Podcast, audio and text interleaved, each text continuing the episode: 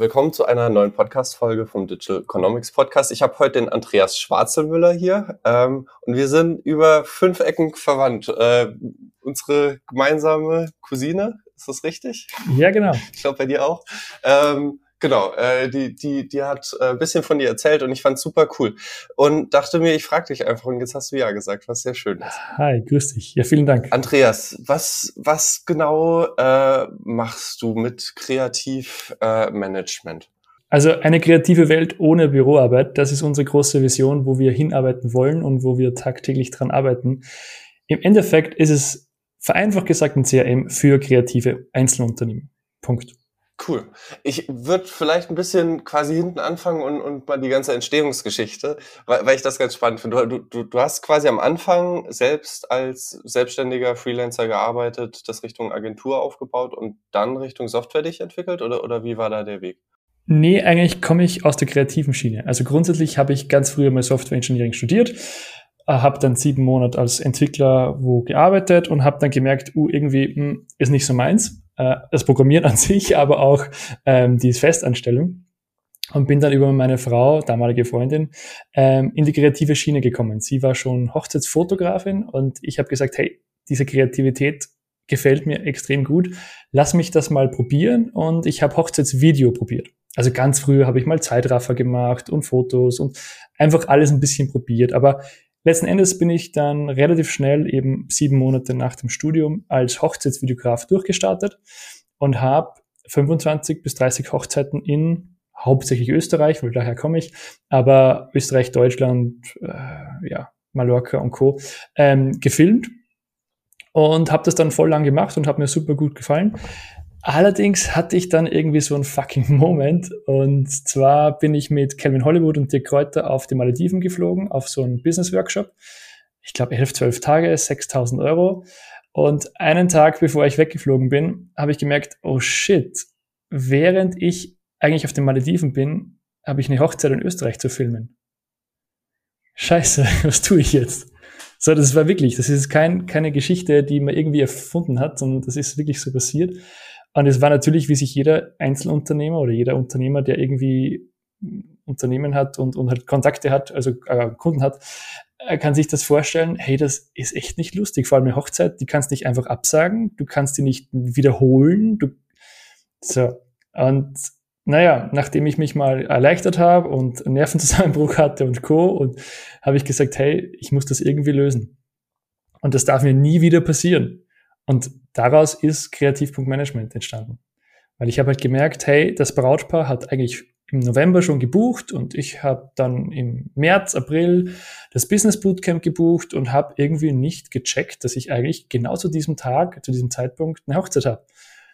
Und Vor allem 6000 Euro ist halt dann auf der anderen Seite auch was. Das ja, will man voll. halt auch nicht in Sand setzen. Und das Brautpaar hat ja auf dich vertraut und hat schon die Anzahlung bezahlt. Und hey, eine Woche vorher gibt's in der Hochsaison keinen guten Videografen, der frei ist. Äh, die haben aber auch bezahlt und so weiter so.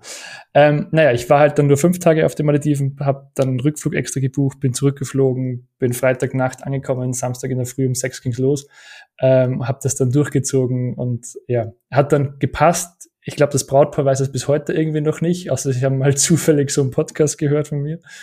Aber es war halt wirklich für mich echt unangenehm. Also ich war kein einziges Mal im Wasser auf den Malediven. Ich habe so gut wie nichts gegessen. Ich wollte nicht krank werden. Ich wollte ich wollte einfach wieder heim und diesen Auftrag machen.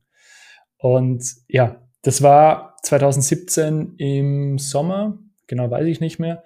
Und 2018 im, im Januar haben wir dann die Software gestartet. Ja. Und Hintergrund der Software war dann wirklich so, ich möchte Kapazitäten in Zukunft ordentlich planen, ähm, dass mir sowas nicht mehr passiert.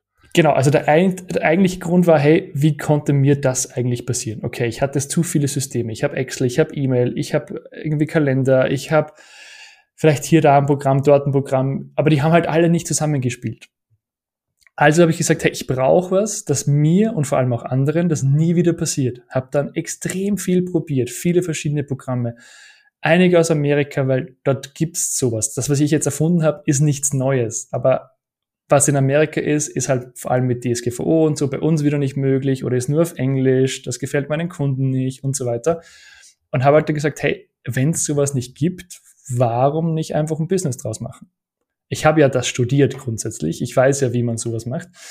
Ja, und 2018 haben wir dann gesagt, hey, bevor wir da richtig viel Geld in die Hand nehmen, machen wir doch mal so ein Video, wo wir die Idee pitchen. Ja, einfach, ich war ja Hochzeitsvideograf, ich weiß ja oder wusste ja, wie man Videos macht.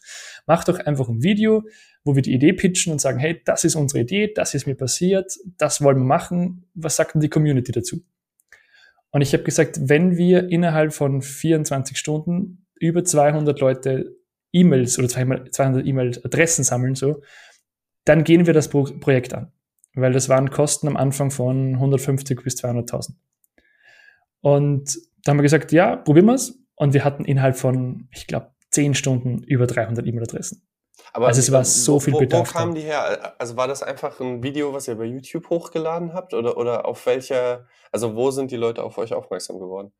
Man muss dazu sagen, ich hatte schon eine relativ große Community von, ich sag mal, drei bis 5.000 Leuten. Und im, im deutschsprachigen Raum, vor allem in der Kreativszene, kannten mich schon sehr, sehr viele, weil ich habe vorher auch, währenddessen ich mir das Hochzeitsbusiness aufgebaut habe, äh, so ein Coaching-Business aufgebaut. Also ich habe halt Coaching-Produkte verkauft, also Videokurse, wie macht man Facebook-Ads, wie macht man richtig coole Videos, wie wird man Hochzeitsfotograf, also Hochzeitsvideograf, äh, wie macht man smartes Marketing und so weiter. Und habe die halt über hauptsächlich Facebook Ads und meine Community, über Newsletter und Co. damals schon verkauft. Also das ging von, von 2015, 2016 bis eben 2018 im Prinzip. Ja. Und das heißt, mich kannten schon sehr viele, vor allem Hochzeitsfotografen, Hochzeitsvideografen, äh, DJ-Bands und so weiter von dieser Szene. Ja. Äh, durch Calvin Hollywood, durch die Kräuter habe ich da halt auch relativ viel Reichweite von denen auch bekommen und habe halt da viel aufgebaut. Ich habe zum Beispiel ganz am Anfang äh, Calvin Hollywood ein bisschen Facebook-Ads gezeigt, ja, ganz am Anfang. Der hat sich dann selbst beigebracht und die Mitarbeiter, also ich, aber ja.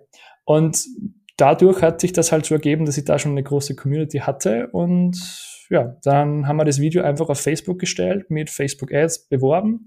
Und wie gesagt, innerhalb von zehn Stunden, ich glaube über 300 E-Mail-Adressen. Und das war dann für mich so, okay, die Leute haben es verstanden, die Leute brauchen das, die Leute wollen das, die haben uns auch voll viel Feedback gegeben. Hey, ja, und das wäre noch cool und jenes und folgendes und bitte das unbedingt einbauen. Und, und dann habe ich gesagt, okay, hey, was was, jetzt oder nie wenn ich es nicht probiere, dann beiße ich mir irgendwann in den Arsch und sage, hey, was wäre, wenn ich das gemacht hätte? Oder vielleicht kommt jemand anderer und der macht und ich denke mir dann, hey, so. Und ja, wir haben es halt dann aufgebaut und probiert. Aber äh, vielleicht noch ein bisschen auf, auf, auf das vorher einzugehen. Also du glaubst, das war schon auch notwendig oder, oder wäre ansonsten schwierig gewesen für dich, das Commitment einzugehen, hättest du nicht gewusst, da sind jetzt ein paar hundert Leute, die das Ding auf jeden Fall wollen. Und hast du da auch Zahlungsbereitschaft abgefragt oder, oder wie, wie war da die, die Frage, wo Leute eine E-Mail-Adresse eingetragen haben? Nee, ich habe da keine Zahlungsbereitschaft abgefragt und habe nur gesagt, hey, wenn du Interesse hast, gib mir deine E-Mail-Adresse, dann bekommst du als allererster die Infos und Beta-Tester, Zugang und so weiter.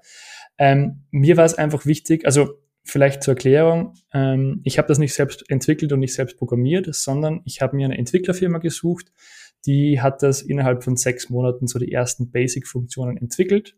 Da waren wir eben preislich bei den 150 bis 200.000 Euro und haben das dann einmal grundsätzlich standardmäßig entwickeln lassen. Und ich habe gesagt, hey, wenn ich das jetzt investiere, dann, dann will ich irgendwie zuerst mal prüfen, ist da überhaupt Bedürfnis da? Weil könnte ja sein, ich lasse entwickeln und zwei Leute melden sich an und sagen, hey cool, ich brauch's und alle anderen halt nicht. Und ich wollte dabei jetzt auch nicht sagen, hey, Kickstarter oder irgendwie vorfinanzieren von den Usern oder so. Da wollte ich einfach nicht. War ich nicht irgendwie, ich habe es kurz mal überlegt, aber hat für mich einfach nicht gepasst. Ich habe einfach die E-Mail-Adressen gesammelt und habe gesagt, hey, ich informiere euch regelmäßig, tragt euch ein, ja. Und wir haben dann, ja, im August 2018, also knapp sechs Monate Entwicklungszeit, sind wir dann wirklich auch gestartet und am Start selbst, also auch hier, ich glaube, innerhalb von 48 Stunden haben sich wirklich 200 Leute mit äh, Kreditkarte, PayPal, was auch immer, angemeldet und die Software ähm, zuerst mal 30 Tage getestet, aber sie haben vorher schon ein Abo abgeschlossen. Und ähm, ja, das war wirklich auch ein guter Start dann. Ist das was, wo du glaubst, dass dir das so geholfen hat, dass du quasi vorher äh, in dieser Coaching-Ecke ein bisschen unterwegs warst? Weil das ist schon sehr äh, quasi on point, okay, ich sammle jetzt erstmal E-Mail-Adressen ein und so weiter, wo ich, äh, ich meine, also Calvin Hollywood äh, ist, ist mir jetzt nicht so, so geläufig, aber Dirk Kräuter kriegt immer mal, Video, immer mal wieder Videos ausgespielt, wo, wo dann das kostenlose Buch verteilt wird oder wie auch immer, wo man dann seine E-Mail-Adresse eintragen soll, wo, wo, wo mir dann schon klar ist, ja, das Buch ist ja nicht kostenlos und der will halt meine Daten haben, um Kontakt aufzunehmen. Aber, aber das ist schon was, was man vermutlich dann frühzeitig lernt. Es geht halt wirklich drum, irgendwie ein Commitment von den Leuten einzusammeln. Mhm, gute Frage eigentlich, ob das ausschlaggebend für den Anfang Erfolg war oder nicht. Hm. Ich würde sagen, damals, 2018, war es schon noch ein bisschen einfacher. Da gaben, glaube ich, die Leute schon noch schneller irgendwie, also gefühlt, ich habe jetzt keine Studien oder Zahlen, aber gefühlt äh, die E-Mail-Adresse schneller ein. Heutzutage ist es, glaube ich, nicht mehr ganz so einfach. Heutzutage ist auch Facebook-Ads nicht mehr ganz so einfach. Also das war damals ja auch noch viel einfacher, meines Erachtens. Geht nach wie vor noch, will ich gar nicht sagen aber es war damals schon viel einfacher mit Facebook-Ads die richtigen Leute zu niedrigen Leadpreisen zu bekommen. Ob das jetzt ausschlaggebend war oder nicht, kann ich dir wirklich nicht beantworten. Ich glaube halt einfach, dass mich die Leute als Hochzeitsvideograf kannten, haben die mir halt vertraut und gesagt, hey, ich schaue mir das mal an, ich kann das 30 Tage testen, ich muss zwar meine Kreditkartendaten eingeben, aber ich kann das wieder beenden. Also sie haben mich schon gekannt, sie, ich war jetzt nicht völlig fremd äh, und haben gesagt, hey, der kommt aus dieser Branche, der hatte so einen richtig fucking Moment, der wird alles dafür tun, dass das mir auch nicht passiert, weil er genau das schon mal durchgemacht hat. Ich glaube, das war am Anfang sehr, sehr ausschlaggebend. Jetzt, jetzt komme ich ja aus der IT-Ecke und äh, da ist dann doch auch gerne mal, also es gibt sehr unterschiedliche Perspektiven dazu. Würde sagen, es ist auch keine Schwarz-Weiß-Welt, aber es gibt Leute, die ich kenne, die sagen, man muss das alles in-house machen. Also IT lagert man nicht aus. so, so, das ist einfach quasi, also grundsätzlich glaube ich, stimmt jeder zu, dass, dass man nicht alles selber machen kann und dass man Dinge abgeben kann, aufgeben, abgeben kann.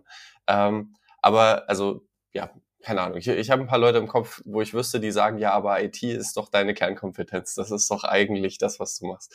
Wie, wie hat das geklappt? Also war das wirklich unkompliziert, so dass du im Nachhinein sagst, würdest du wieder so machen? Hat absolut Sinn gemacht? Also ich traue mich behaupten, dass das für mich der 100% richtige Weg war. Hätte ich das alles selbst programmiert. A, klar, ich habe das im Bachelorstudium programmiert. Ich könnte das schaffen, aber ich hätte nie nie diese Qualität gehabt wie die Entwicklerfirma. Die haben das so gut, sauber, schön, strukturiert aufgebaut. Ähm, klar, es hat mega viel Geld gekostet. Wir haben insgesamt fast 400.000 Euro in diese Firma investiert. ähm, das hat sich ja dann noch über zwei, drei Jahre gezogen ähm, und haben das immer wieder äh, erweitert. Aber wenn ich das alleine gemacht hätte, wäre ich heute noch lange nicht da, wo ich jetzt bin. Also das ist, davon bin ich wirklich überzeugt. Wir haben es dann, ähm, ich glaube, Anfang Corona, kurz vor Corona. Also nach ein, zwei Jahren haben wir das dann in-house gebracht. Das heißt, die Entwicklerfirma war dann off, die war außen vor. Äh, wir haben den ganzen Code bekommen, wir haben weiterentwickelt, wir haben ja sowieso alle Rechte gehabt ähm, und haben dann Mitarbeiter eingestellt und mittlerweile ist das ja alles in-house. Ähm, aber trotzdem, für mich war das definitiv der richtige Weg. Wie gesagt, klar, ich hätte das sicher programmieren können, aber ich hätte es sicherlich nicht in sechs Monaten geschafft, sondern ich hätte wahrscheinlich zwei Jahre gebraucht, hätte vielleicht dazwischen aufgegeben und hätte sicherlich nicht diese Qualität gehabt. Und, und wie, wie habt ihr euch koordiniert? Also du wusstest ja vermutlich ganz genau, was du willst. Ähm, hast du dann quasi Tickets geschrieben und äh, Anforderungen, quasi Akzeptanzkriterien.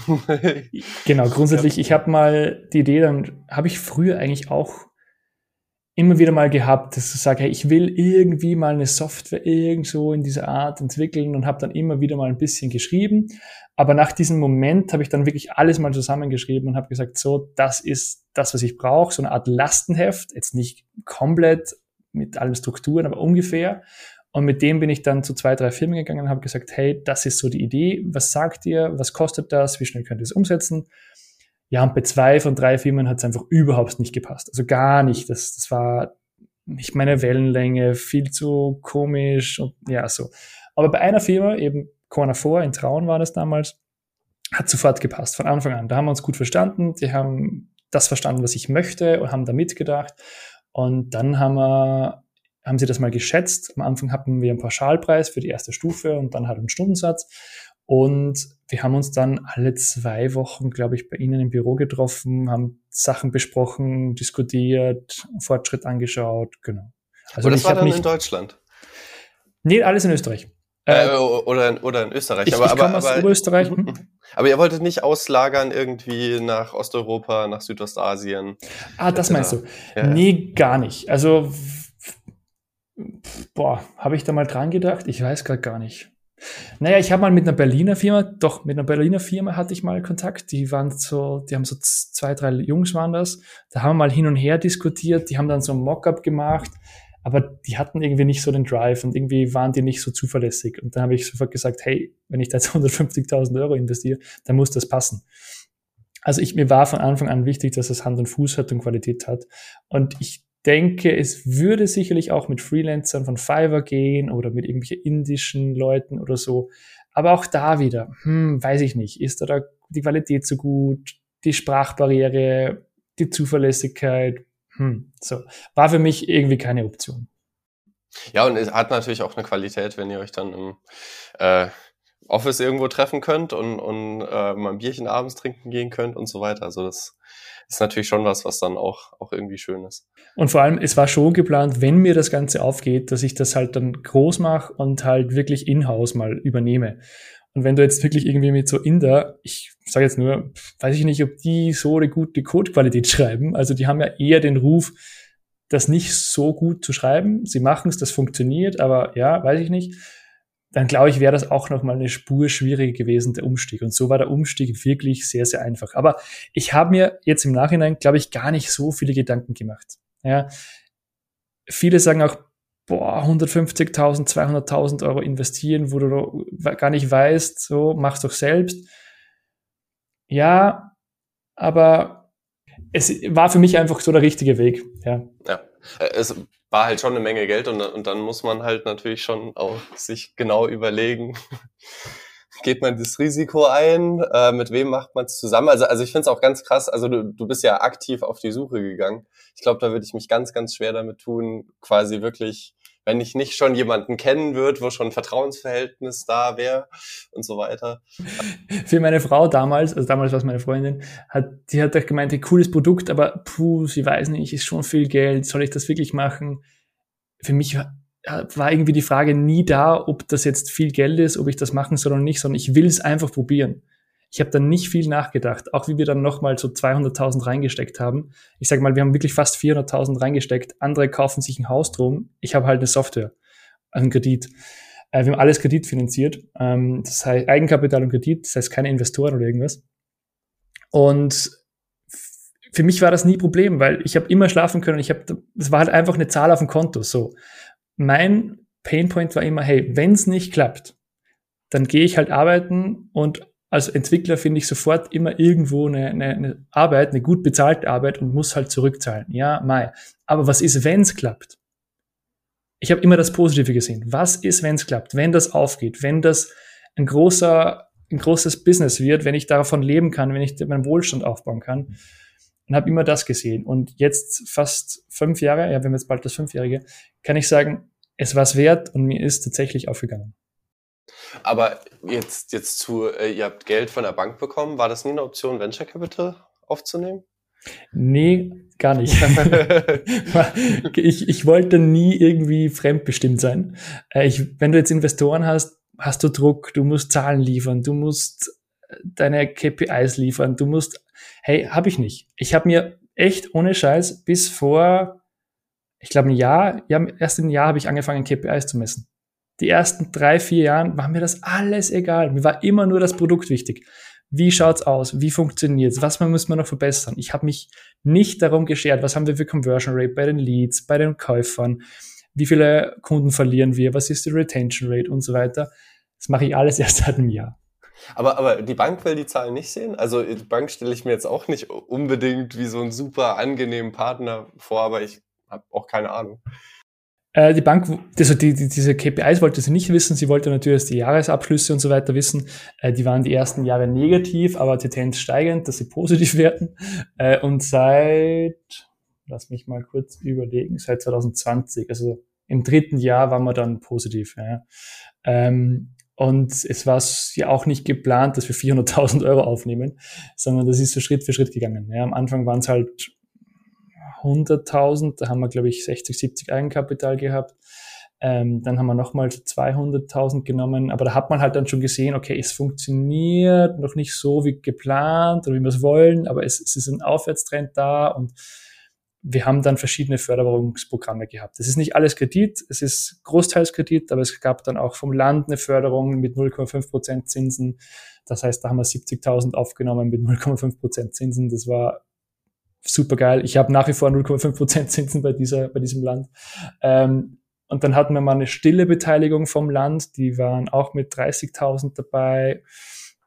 Die ist aber schon zurückgezahlt und so weiter. Also, das war alles so ein bisschen Konstrukt und war nie wirklich so der Druck, der Druck da. Und jetzt zum Beispiel bin ich seit einem Jahr Familienvater und ich nehme mir halt tatsächlich extrem viel Zeit, dass ich bei meinem Sohn dabei sein kann. Ich sehe den tagtäglich mehrere Stunden. Ich arbeite 25 Stunden so ungefähr in der Woche und äh, sehe halt, wie mein Sohn aufwächst. Ich bin wirklich dabei und das war mir immer wichtig. Immer. Familie ist das Aller, Allerwichtigste. Und hätte ich jetzt Investoren, müsste ich Druck machen, müsste ich Zahlen liefern, muss ich noch einen größeren Wachstum haben, als ich eh habe. Und könnte bei meinem Sohn nicht dabei sein. Also für mich war das nie eine Option. Ja. Ja, verstehe ich sehr, sehr gut. Also, also man kriegt schon, auch gerade im Berliner Umfeld kriegt man schon mit, was, was dann Investoren halt auch potenziell für Macht haben. Also ich meine, klar, es gibt mit Sicherheit solche und solche Investoren. Es gibt bestimmt auch Investoren, die sagen so, ey, Work-Life-Balance super wichtig, wir wollen jemanden Ausgeglichenes da sitzen haben. Der soll Zeit mit seiner Familie verbringen. Aber klar, es ist nachvollziehbar, wenn man wo Geld reinsteckt, will man auch Geld wieder rausbekommen. Und, und, und was ich super schwierig finde an, an dem ganzen Investoren-Game ist halt, dass es in der Regel auf einen Exit drauf hinausläuft. Also in der Regel ist nicht angedacht, dass man quasi da jetzt eine Firma aufbaut, die für viele hundert Jahre existiert äh, oder, oder zumindest mal für 50 Jahre existiert, sondern es ist halt eigentlich dran gedacht, dass in fünf bis zehn Jahren das Ding verkauft werden soll. Ähm, wird dir das schwerfallen, wenn jetzt jemand sagen würde, du äh, wirst auch Millionär, aber jetzt in zwei Jahren sollst du die Firma verkaufen? Boah, könnte ich glaube ich absolut nicht. Das ist so mein Baby, mein Herzblut. Äh, nee, also ich habe absolut nicht vor, dass ich einen Exit mache. Sage niemals nie, keine Ahnung, was passiert, aber ich kann mir das gar nicht vorstellen. Ich habe noch, meine Roadmap ist so lange, ich habe so viele Ideen, wie wir eine kreative Welt ohne Büroarbeit machen können. Also das ist wirklich, vielleicht kennst du kreative Leute, die sind meistens Chaoten, was Organisation und Büro und Co. betrifft. Und für die will ich genau sowas Geiles entwickeln. Ich selbst bin nämlich einer, der ist absolut strukturiert. Ich bin, ich liebe es zu planen, zu organisieren. Ich muss alles verbessern. Ich bin einfach so ein, ein ja, Freak, weiß ich nicht, so ein Typ halt. Aber gleichzeitig auch der Kreative. Das heißt, ich muss schön sein. Ich weiß, wie man das cool machen kann. Es muss ästhetisch sein, es muss funktionieren. Das heißt, ich habe halt das Glück, dass ich die zwei Welten vereinen kann. Und wir helfen jetzt schon über 4000 Leuten, dass sie eben eine kreative Welt ohne den ganzen Bürochaos haben. Und, und die Zielsetzung ist dann auch quasi weiter Feature ausbauen. Ich habe schon gesehen, ihr habt, das fand ich eigentlich ganz cool, so eine Art Reddit, äh, äh wo man, oder wie bei Stack Overflow, wo man Features quasi anfragen kann und Leute können das upvoten, downvoten und quasi ihr sammelt so die Wünsche und Bedürfnisse von kreativ Schaffenden ein. Tendenziell ist Zielgruppe vermutlich Freelancer oder, oder sind das auch größere Agenturen, die damit arbeiten, äh, mit 20, 30 Mann? Unsere Hauptzielgruppe sind aktuell kreative Einzelunternehmen. Also gar keine Agenturen, sondern eher Einzelunternehmer wie Fotografen, Videografen, DJs, Bands, Floristen, schon auch Designer, wobei man schon auch sagen muss, Designer sind jetzt nicht unsere Hauptzielgruppe. Also die Hauptzielgruppe sind tatsächlich kreative Einzelunternehmen wie Fotografen. Ja. Ihr habt ja da im Hochzeitsumfeld gestartet, wenn ich das richtig sehe. Löst ihr euch jetzt Stück für Stück so ein bisschen davon? Genau. Wir haben früher Hochzeit.management geheißen, weil ich ja aus der Hochzeitsbranche kam. Das heißt, wir haben uns ganz spezifisch gezielt auf Spitz ausgerichtet, also auf Hochzeiten und haben dann vor Corona den Wechsel, also 2020 Anfang, ähm, den Wechsel auf Kreativpunktmanagement gemacht, weil wir halt einfach gesehen haben, hey, ein Fotograf, der jetzt nicht Hochzeiten fotografiert, aber genauso Paarfotos, Neugeborene macht, was auch immer, braucht es genauso und hat den gleichen Ablauf oder ähnlichen Ablauf. Und da haben wir uns dann umgebrandet, genau. Und unser aktuelles Ziel ist es, die Software komplett zu redesignen. Also wir, werden, wir arbeiten gerade dran, dass wir das Ganze neu designen, neu machen, jeden einzelnen Prozess neu überdenken, weil wir jetzt einfach gemerkt haben, es war gar nicht so geplant, dass die Software so groß wird. Wir haben da was dran gestückelt, hier und dort was dran gestückelt. Und jetzt gerade sind wir in einem Status, wo wir ja im Prinzip alles neu denken und neu planen. Und das ist so die Aufgabe für die nächsten ein, zwei Jahren, dass wir das jetzt noch auf, auf komplett neue, coole, schöne, krasse Beine stellen. Und dann haben wir eine ewig lange Featureliste von unseren Kunden. Wie du richtig gesagt hast, es kann jeder einen Wunsch äh, darstellen und dann können andere Leute abstimmen, wie das gebraucht wird. Und schauen halt dann, dass wir ja das für unsere Kunden entwickeln, was sie brauchen. Wollt ihr bei Kreativen dann auch bleiben langfristig? Oder, oder weil das wäre ja auch eine Überlegung zu sagen, okay, man weitet es noch auf und, und stellt sich noch breiter auf. Ähm.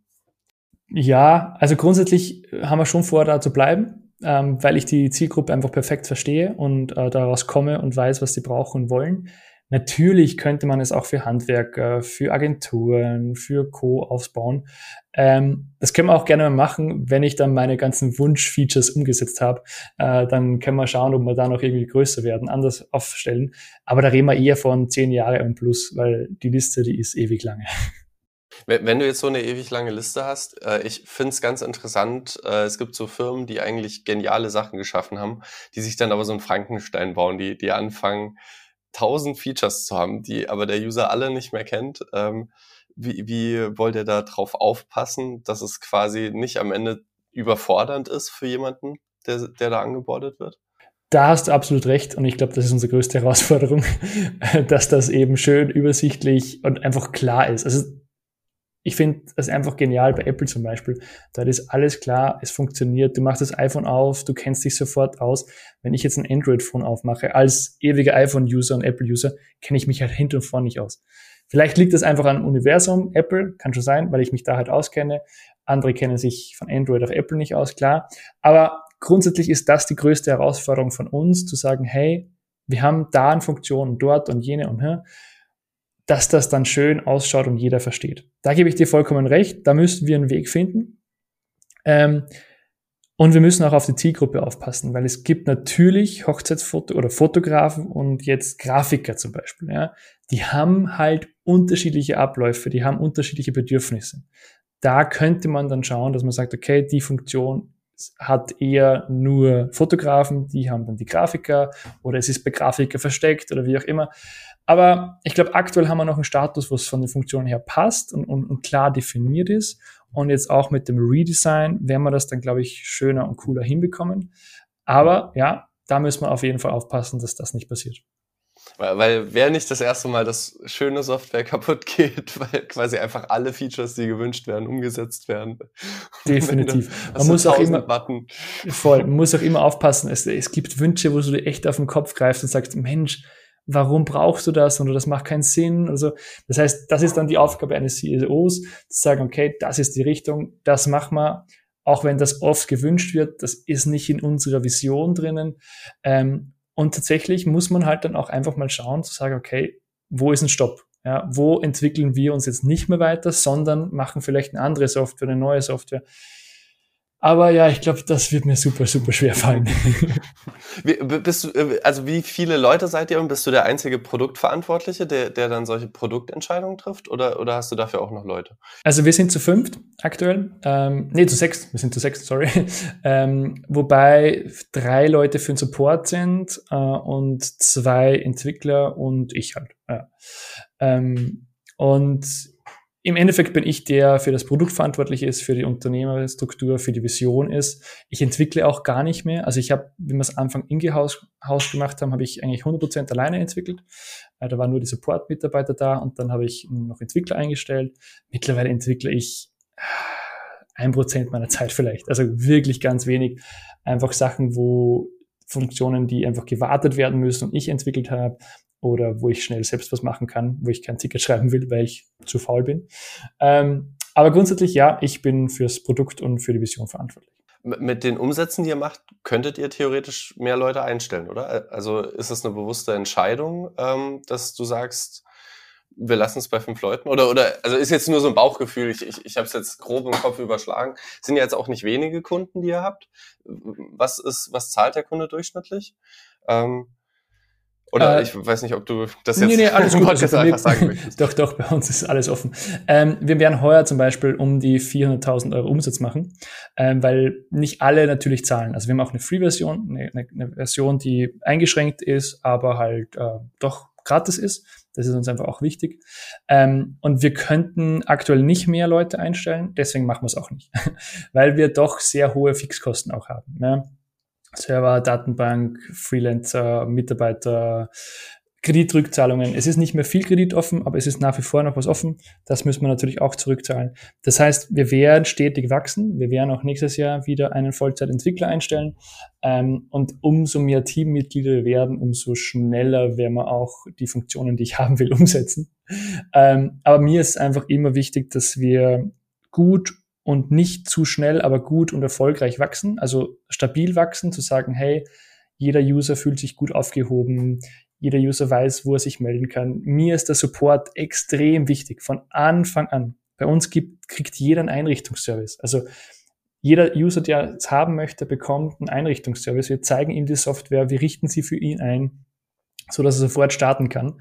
Äh, und das kannst du, du kannst nicht jeden User einen Einrichtungsservice bieten, wenn du 1000 neue Leads am, am, am Tag oder in der Woche oder wie auch immer hast. Das heißt, wir wachsen stabil, wir wachsen gut, aber jetzt nicht überdrüber schnell. Ja, also letztes Jahr haben wir ein Wachstum von 30, 35 Prozent gehabt. Heuer wird es irgendwo bei 40 Prozent sein. Ähm, und das passt für mich. Ja, das ist auch wieder meine Philosophie so. Ich brauche jetzt nicht den mega Druck von oben. Ich muss nicht mega schnell wachsen. Stabil und gut wachsen und dann Schritt für Schritt das machen. Ja. Am liebsten hätte ich zehn Entwickler sofort. Aber ja, das Leben ist halt kein Ponyhof. Ja, aber, aber an und für sich, also finde ich den Gedanken, also es ist ja, klar, die Bank hat da jetzt investiert, aber es ist ja mehr oder weniger gebootstrapped. Also man hat ja jetzt quasi keine großen VC-Leute drin. Ich überlege auch gerade, aber ich glaube jetzt äh, quasi von den größeren Firmen bist du der Erste, der, der das über eine Bank gemacht hat und nicht äh, über VC äh, der jetzt hier im Podcast ist. Und ich finde das super schön, diese Vorstellung mit, äh, ja, ich arbeite diese Woche nur 25 Stunden, weil ich Zeit mit meinem Sohn verbringe oder mit meiner Tochter und niemand darf was dagegen sagen. es ist meine Firma, es ist meine Entscheidung. Ähm, und und finde, das ist es dann auch wert. Also, weil ich meine, du könntest ja jetzt bestimmt, also inzwischen wäre es bestimmt auch einfacher, jetzt wo quasi ein Track Record da ist, Daily Active Users und so weiter, ähm, quasi Venture Capital aufzunehmen.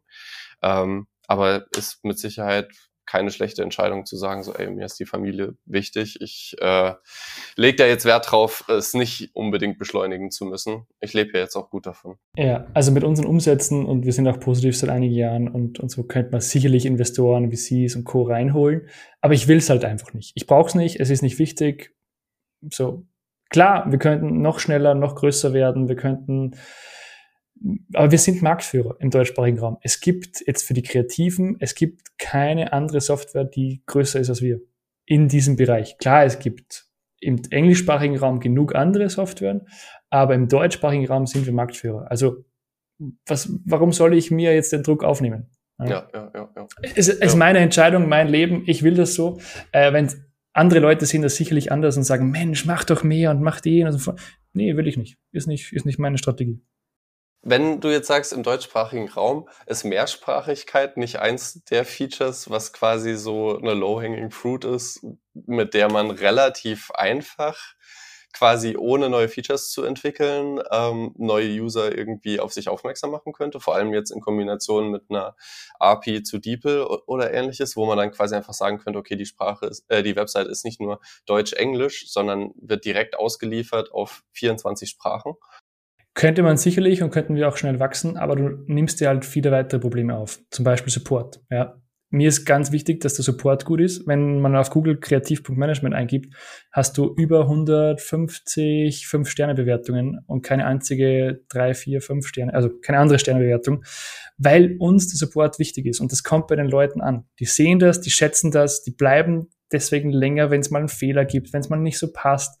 Also ich bin der festen Überzeugung, dass das aller, aller, aller Wichtigste ist. Und wenn du jetzt Englisch, Spanisch, Portugiesisch noch mit reinnimmst, dann musst du dein Team erweitern, dann musst du den Support erweitern, dann musst du, du hast einfach so viel mehr Hürden und du musst dann Facebook-Ads für dort aufmachen. Dort kennt mich keines, kein Schwein. Ähm, also ich glaube, dass das einfach ein, ein, Weg wäre, um zu wachsen, klar, aber der sehr, sehr anstrengend wäre und ich definitiv mehr arbeiten müsste als jetzt. Aber fällt dir das nicht wahnsinnig schwer, dich da zusammenzureißen? Weil, also ich verstehe die Argumentation auf einer rationalen Ebene. Ähm, aber, aber es wäre wär für mich was, wo, wo ich glaube, wenn ich jetzt an deiner Stelle wäre, wäre ich so, also mir wird's schon in den Fingern kitzeln, so, oh mein Gott, es, ist, es wäre so einfach. Also du müsstest ja noch nicht mal manuell hingehen und Texte übersetzen. Aber, aber klar, ich ver verstehe die Argumentation mit, äh, klar, der Support, der ist muttersprachlich deutschsprachig. Englisch würden sie hinbekommen, aber vermutlich halt nicht auf der Qualität. Ja. Ja, also mir, mir, mir brennt es nicht in den Fingern, weil ich weiß, dass es im englischsprachigen Raum 10 bis 15 ähnliche Software gibt, die teilweise auch 50 mal größer als wir sind, ähm, die auch eigentlich ganz gut sind, aber halt nicht DSGVO, nicht im deutschsprachigen Raum, wo sind die Daten und so weiter. Das haben wir halt in Österreich und Deutschland ja auch alles. Also bei uns ist alles in Österreich gehostet, ähm, alles DSGVO-konform und so weiter. Und ich sehe halt einfach die Arbeit und die Baustelle, die du da aufmachst. Und ich glaube halt, dass dass ich meine, meine Ziele, meine Werte in Englisch, in Portugiesisch, in Spanisch nicht erreichen würde. Eben mit geiler, geiler Support, dass alles passt, dass das Onboarding funktioniert, dass, ja, ich sehe da einfach mehr Arbeit ähm, und, und glaube, dass das nicht für mich der richtige Weg ist.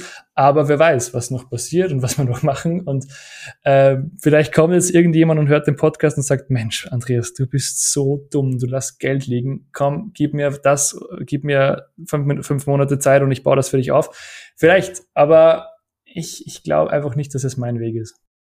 Zu, zum Support jetzt noch. Ich hatte äh, auch mal, ich glaube, eineinhalb Jahre oder so, wo ich im Support gearbeitet habe. Ähm, ich habe das erlebt als, äh, okay, ich bin der Problemlöser. Also Leute melden sich oft dann halt auch erst, wenn was kaputt gegangen ist, wenn was nicht funktioniert. Äh, da versuchst du ganz aktiv quasi das auch umzudrehen, oder? Also ich habe mir jetzt einen Test-Account gemacht und dann hat mich irgendwie am Tag drauf jemand angerufen, super nett am Telefon, hat gemeint so, hey, ich wollte erstmal Hallo sagen, schön, dass du an Bord bist. Kann ich dir was helfen? Wenn ich quasi einfach schön, dass du da bist. So, also war für mich äh, so ein bisschen aus dem Nichts. Also ich habe nicht damit gerechnet. Ähm, war auch, glaube ich, was, wo es, äh, also die hat es sehr, sehr gut hingekriegt, dass das einfach schön war. Ähm, ich glaube, ich hätte auch genervt sein können, aber es war ein guter Moment und die war super lieb. Ähm, aber aber das, das, das ist was, wo du sagst, okay, das ist dir auch wichtig. Also Support ist bei euch nicht einfach nur dafür da, um Probleme zu lösen, sondern soll auch aktiv irgendwie die Kunden unterstützen und nachfragen. Ja, cool, dass dich die Nadine angerufen hat. danke, danke fürs Feedback. Ähm, genau, also uns ist das ganz, ganz, ganz wichtig, weil überleg mal, welche Software nützt du am meisten? Sag mal vielleicht mal zwei, drei Software, die du am meisten tagtäglich nützt. Google Calendar, Training Peaks, äh, Trello. Ähm, Bleiben wir mal bei die drei. Hattest du schon mal irgendwo Probleme und brauchst du einen Support? Mm, bei Google Calendar auf jeden Fall. Äh, da schicke ich auch regelmäßig Feature-Requests an Google. und wie war der Support? Äh, das dauert dann ungefähr zwei Jahre und dann wird's umgesetzt. Ja. Und dann gibt's kein Dankeschön und kein gar nichts. Genau.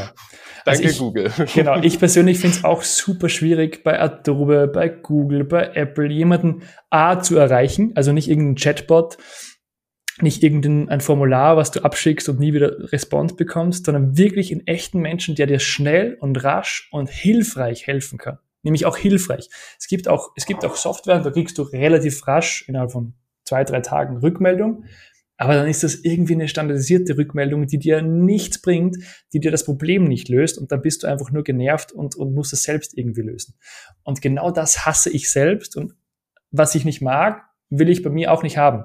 Also lösen wir das Ganze anders, eben mit diesem Onboarding-Service, mit diesem Einrichtungsservice, mit aktiven Anrufen, mit mehr oder weniger Live-Chat. Und das soll nicht irgendwie eine standardisierte Antwort sein. Wir haben auch so gut wie keine standardisierten Texte gespeichert. Ein paar ja, aber fast keine. sondern das soll wirklich schnell und hilfreich das Problem lösen. Und wenn es mit mehreren Chat-Nachrichten nicht geht, dann wird Zoom aufgemacht und meine Support-Mitarbeiter telefonieren dann über Zoom mit Videochat mit der Person und zeigen das am Bildschirm und richten das am Bildschirm ein. Und das ist so viel wert aus Kundensicht, aber auch als Unternehmersicht von uns, weil die Kundenbindung, die Retention Rate und so weiter, alles viel, viel besser ist. Und ja, das ist mir wirklich wichtig. Und drum wieder zu der Mehrsprachigkeit. Ich glaube halt, dass wir dieses Level auch in mehrsprachigen erreichen würden. Ja, Englisch wird vielleicht noch gehen, aber auch alle anderen. Oh, wäre viel zu viel Arbeit, glaube ich.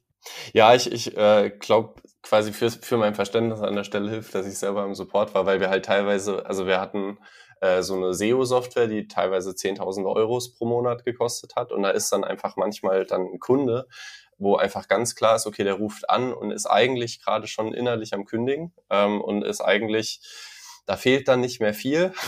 so, eigentlich heißt es schon, es wird jetzt gekündigt und, und, wenn man dem dann richtig helfen kann und sagen kann, so ja, okay, die Datenbank ist gerade down, aber ich kann dir das exportieren, kann dir bei Excel äh, einen Befehl reinhauen und da hast du jetzt einfach heute übergangsweise, damit du damit arbeiten kannst, eine CSV.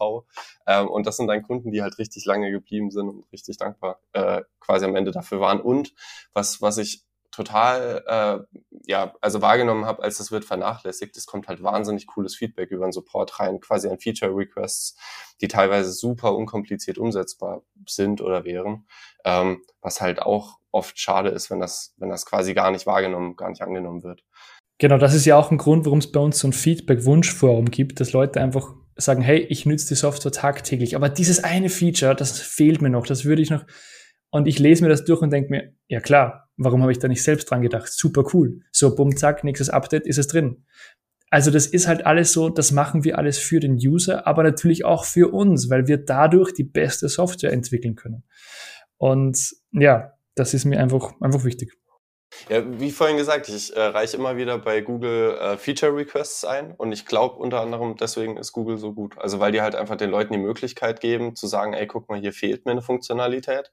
Dann können Leute Upvotes dafür geben und wenn dann halt hunderte Leute sagen so, ey, mir ist das auch wichtig. Also zum Beispiel bei, bei Google Calendar äh, war halt jahrelang nicht möglich mit Shortcuts zu arbeiten, dass man halt auf Enter drückt und dann ist der Termin gespeichert. Nee, man musste immer mit der Maus bis zu diesem Speichern-Button ähm, und, und so, so Zeug äh, ist ja oft dann auch, also das war jetzt eine Aufgabe, wo ich mir denke, ja, da haben die vermutlich einen Werkstudenten dran gesetzt. Also so, das hat ein Werkstudent an einem Nachmittag fertig machen können. Das ist ja jetzt keine komplexe Aufgabe gewesen. So oder oder oder jetzt vor vor zwei drei Wochen habe ich angefragt bei Google Meet, also per Videokonferenz, da fehlt mir ein Emoji. So, das ist ja wirklich nur eine Zeile Code, die irgendwie dupliziert wird, dann wird der Emoji ausgetauscht und dann dann dann ist das Ding quasi, also klar, am Ende vom Tag gibt's dann vielleicht noch irgendwelche Edge Cases, die berücksichtigt werden müssen, Accessibility und dann dauert's von mir aus eine Woche. Aber äh, das quasi liegen zu lassen, und ich würde auch sagen, Google ist wahnsinnig langsam, was quasi das angeht, sich da dieses Feedback anzugucken. Aber das liegen zu lassen, finde ich super schade. Und finde ich cool, wenn, wenn, wenn ihr da quasi eure Liste habt, eure Tierlist. Also seht ihr auch dann quasi immer das, was ist den Leuten gerade am wichtigsten. Ja, genau. Man muss halt schon ein bisschen aufpassen, was ist so die eigene Vision, wo soll es hingehen. Man muss ja auch die Unternehmensziele, die man hat, ähm, berücksichtigen. Also ich, ich weiß zum Beispiel, der größte Wunsch aktuell ist, dass bei uns auch Gutscheine erstellt werden können und die dann mit den Rechnungen verrechnet werden und so weiter. Äh, bin ich voll d'accord, macht Sinn, wird sicherlich auch kommen, aber ist halt schon relativ lange auf unserer Liste, muss ich auch sagen, weil es für mich noch nicht so den krassen Mehrwert hat oder noch nicht so also es gibt einfach noch andere Feature-Wünsche, die vielleicht weniger Stimmen haben, aber definitiv für mehr User auch spannend sind. Und darum habe ich auch immer ganz klar kommuniziert, hey, gebt uns einfach ein Feedback, sagt uns, was ihr wollt, ganz egal, wie viele Zahlen das, das dieser Wunsch hat. Wir schauen das, was am häufigsten gebraucht wird oder am, am besten für die Software reinpasst, das entwickeln wir. Und wir haben wirklich im Durchschnitt zwischen 60 und 70 Prozent von jedem Update sind einfach Kundenwünsche. Das kam rein, wird umgesetzt, verbessert die Software, Punkt. Und wenn man sich das, den Support und dann natürlich auch die Software, die funktionieren muss, anschaut, dann sieht man auch einfach ganz klar bei uns in den Statistiken, in den KPIs, Leute, die mal dabei sind, kündigen nicht. Also bei uns kündigen im Monat etwa ein bis 1,5 Prozent der Stammkunden. Also extrem wenig. Wir haben Leute, die sind seit Anfang an dabei, seit 2018. Und darauf bin ich einfach auch super stolz. Ja.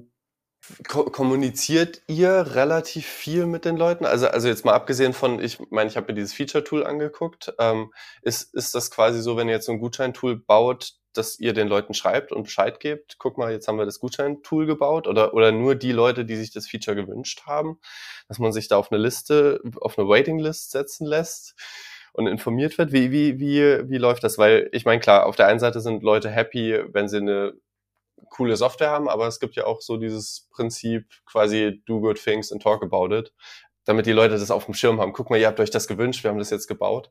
Also ja, definitiv. Bei uns gibt es, wie gesagt, das Feedback-Forum und wenn da ein Wunsch umgesetzt wird, dann, also bei uns gibt es mehrere Starte. Zuerst wird einmal der Wunsch eingetragen eines Users. Wir schauen uns den Wunsch an und entweder lehnen wir ihn gleich ab, weil es das Feature schon gibt, weil es schon äh, geplant ist, weil es schon mal abgelehnt wurde, weil es schon als Wunsch irgendwo anders deklariert ist. Also wird angenommen oder abgelehnt. Und wenn es angenommen wird, dann warten wir mal, wie viele User stimmen dafür ab. Und wenn wir sagen, hey, das ist cool, das werden wir umsetzen, dann kommt es in den Status wird umgesetzt, dann kann man auch nicht mehr dafür voten. Und sobald es dann umgesetzt wurde, wird dieser Wunsch eben auf umgesetzt äh, gestellt und damit bekommen alle, die dafür abgestimmt haben, beziehungsweise der, der den Wunsch hatte, auch das Feedback automatisiert, hey, danke für den Wunsch ähm, oder cool, dass du abgestimmt hast. Übrigens, das wurde jetzt umgesetzt. Und natürlich bei jedem Update gibt es ja Update-Notizen, wo wir ganz klar reinschreiben, hey, das wurde verbessert, das wurde umgesetzt, das hat sich geändert. Und diese Update-Notizen werden auch von ja, 85 bis 90 Prozent der User auch wirklich interaktiv und, und lang gelesen. Ja. Ach krass, okay. Weil, weil ich bin oft genervt, also es gibt wenig Software, wo ich mir wirklich diese Release Notes durchlese. Ähm, aber, aber ist bei euch vermutlich einfach, dass die Leute sagen, ich habe die Software täglich auf. Das ist quasi für mich nicht irgendwie Gmail oder so, wo, wo so im Hintergrund das funktioniert, das macht seinen Job, sondern wo Leute ganz aktiv mitarbeiten müssen. Also wo dann genau. so ein E-Mail auch wirklich, wirklich wichtig ist fürs tägliche Doing. Genau, also wer die Software mal eingesetzt hat und alles eingerichtet hat und wirklich nützt, der nützt sie eigentlich tagtäglich und nicht nur die E-Mail-Funktion, die es bei uns auch gibt, sondern der nützt wirklich sehr, sehr, sehr viele Funktionen. Also angefangen von E-Mails bis zu E-Mail-Vorlagen, das E-Mail-Tracking, aber auch Rechnungen, Angebote, die To-Dos, die, die Kontakte, Aufträge, also sehr, sehr viel. Und dadurch muss er sich ja mehr oder wie, er oder sie natürlich mehr oder weniger damit beschäftigen, hey, was ändert sich gerade, was hat sich geändert, was tut sich. Ähm, und wir haben halt dann auch, ähm, wenn sich groß, also gravierend was ändert, bereiten wir das per Newsletter auf, in der Software mit Grafiken, mit Videos, mit GIFs, mit so, äh, Touren, so Animationen, dass sie dort und dort hinklicken können. Also wir versuchen halt alles so einfach wie möglich für den User zu machen. Ob es uns gelingt, darf dann der User selbst entscheiden. Äh, Andreas, ich, ich äh, bedanke mich. Es war, war eine sehr, sehr schöne Reise mal, mal in eure Softwarewelt rein und ist auch was, wo ich sage, ah, ich, ich fände das cool, keine Ahnung, in, in 20 Jahren äh, an so einem Punkt zu sein, wo ich eine eigene Software habe. Äh, mal, mal schauen. Im Moment bin ich noch ganz normal festangestellt ähm, und mache das auch sehr gerne. Äh, also bin, passt, glaube ich, jetzt gerade im Moment auch einfach ein bisschen Berufserfahrung zu sammeln. Ähm, Genau, aber es ist sehr, sehr spannend, äh, wie sich das entwickelt hat über die Jahre. Und ich bin mal gespannt, was dann so in 10, 20 Jahren kommt. Ob das dann irgendwann weltweit ausgerollt wird, was da noch für Feature da sind. Ähm, also du hast schon noch Bock, ne, das, das auch noch wachsen zu lassen. Ah, boah, unglaublich. Also du hast keine Ahnung, wie. Also ich habe immer so den Spagat zwischen, ah, ich will so gerne bei meinem Sohn sein, aber ich will auch so gerne das Unternehmen vorantreiben, aufbauen, weiterbauen. Es ist ich liebe einfach beides. Also ich bin super, super stolz, äh, was ich da geschaffen habe oder wir geschaffen haben und, und wie sich das alles entwickelt hat. Es hätte auch völlig in die andere Richtung gehen können. Ähm, aktuell sind wir einfach an einem Punkt, wo es super passt und wo wir alle happy sind. Wer weiß, was in fünf, in zehn Jahren ist. Ähm, ja, aber ja, ich freue mich auf die nächste Zeit, auf die Zukunft. Ich habe noch so viel vor und ja, vielleicht begleitest du mich ja oder wir sehen uns immer irgendwann wieder mal und so, dann, dann gibt es wieder mal ein Update. Ich bin sehr gespannt. Ich bedanke mich, dass du dir die Zeit heute Abend genommen hast. Hey Luis, danke, vielen Dank für, den, für die Einladung. War echt cool zu sprechen und ja, hat mich gefreut. Danke dir.